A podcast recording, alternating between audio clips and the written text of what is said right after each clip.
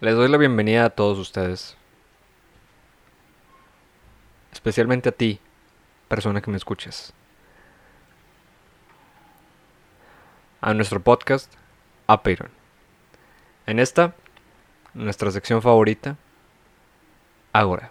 Y digo nuestra porque no estoy hablando de tú y yo, sino de la persona que está frente a mí y yo. Esta persona es el bro. ¿Cómo estás, bro? Estoy bien, bro. Mm, Vientos. Un poco, pues no acalorado, pero Mm, hace falta ese fresquecito que ha estado esta semana. sí. Pero en sí estoy bien. Tengo bastantes cosas que leer de tarea Mm. de la Facu. No de Facundo, Oh. de la facultad. Mm. ¿Cuál facultad, bro? La Facultad de Filosofía y Letras. Oh. Mejor conocida como FFIL. Mm. De la UANL. Mm. Noise. Y pues he leído como un 20% o 15. Pero eh, pues es que es una materia que da mucha hueva. Entendible. Pero estoy bien. ¿Tú cómo estás, bro? Bien. También. Listo para hablar sobre la décima idea Claro, bro. de Aristóteles. Yo siempre estoy listo para hablar de Aristóteles, bro. Bien. Pero antes de ir directo con la idea, hay que... Bueno, no hay que, pero es bueno. Queremos Queremos y me parece adecuado. una buena práctica. Buenas prácticas. Mencionar quiénes han sido los pensadores que a lo largo de la historia... De la historia. Historia.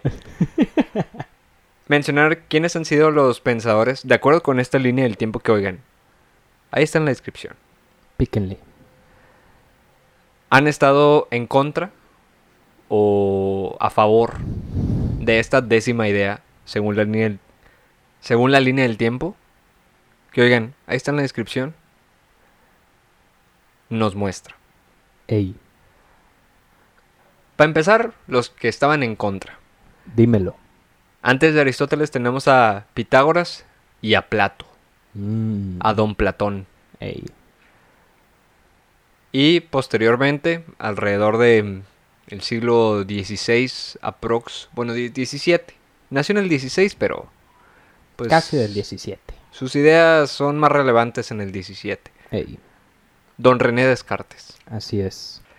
Ya otros pensadores que estuvieron a favor, Tomás de Aquino, George Wilhelm Friedrich Hegel.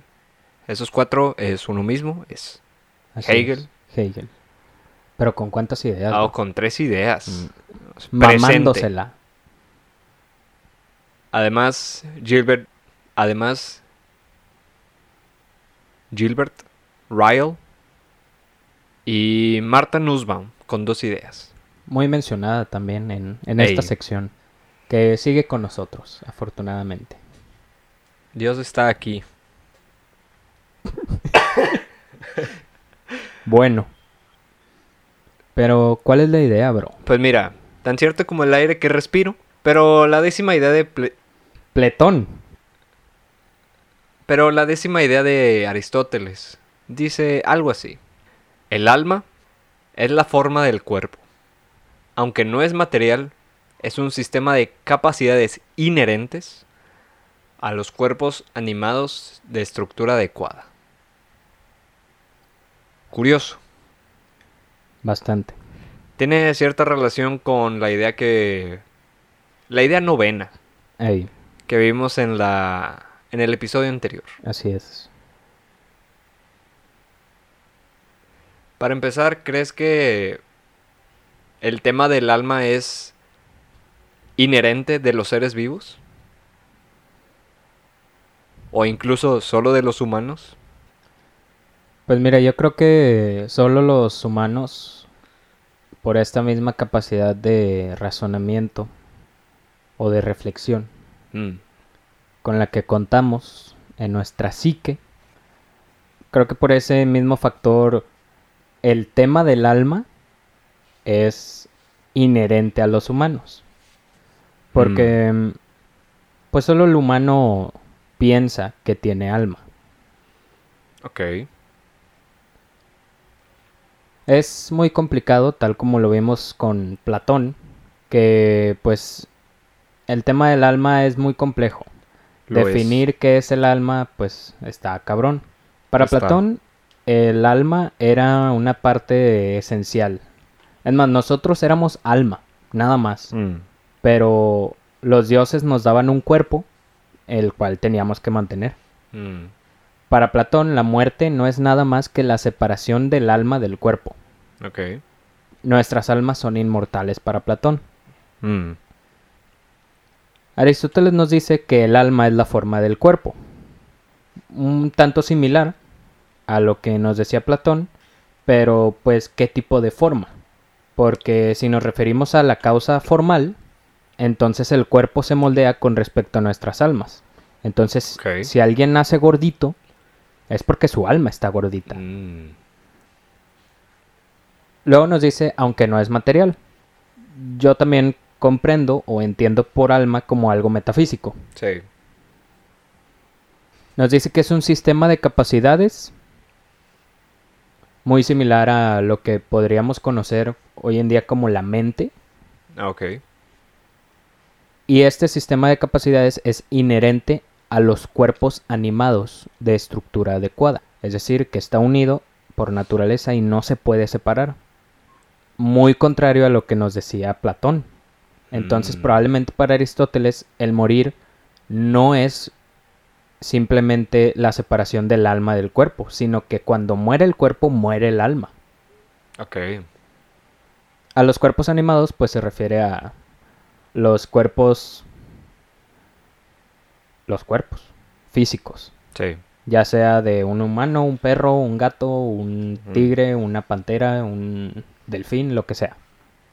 Lo curioso es que nos dice de estructura adecuada. Sí. ¿Qué es la estructura adecuada?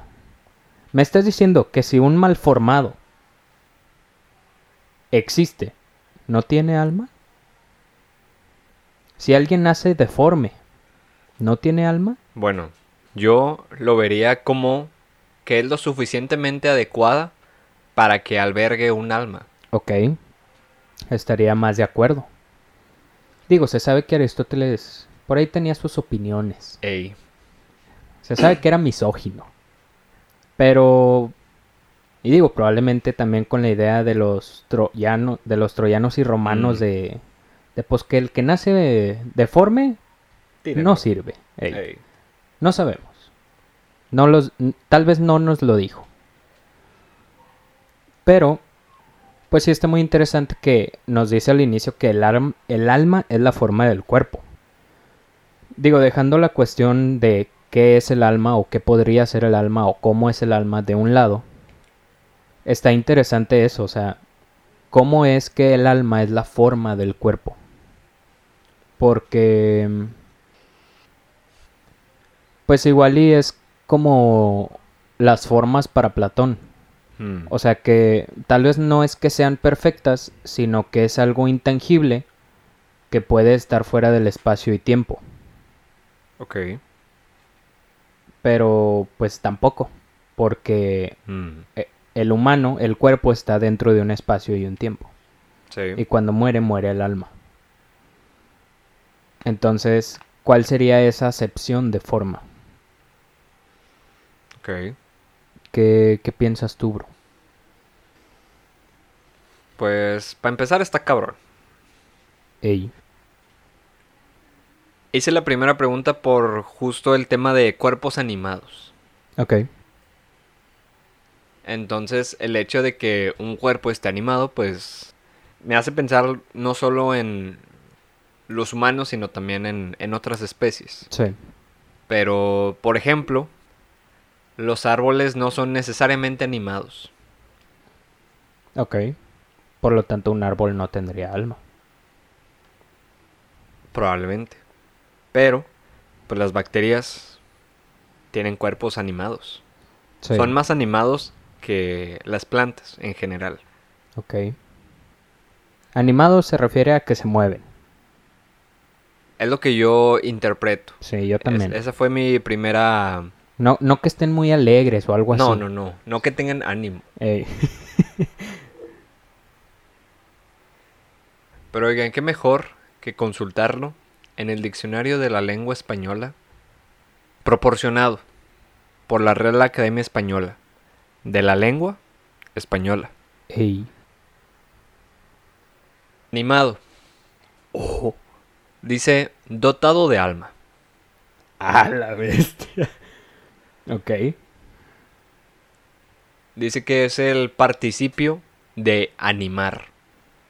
Ah, bueno, y aquí la cuarta acepción, dotado de movimiento. Ok.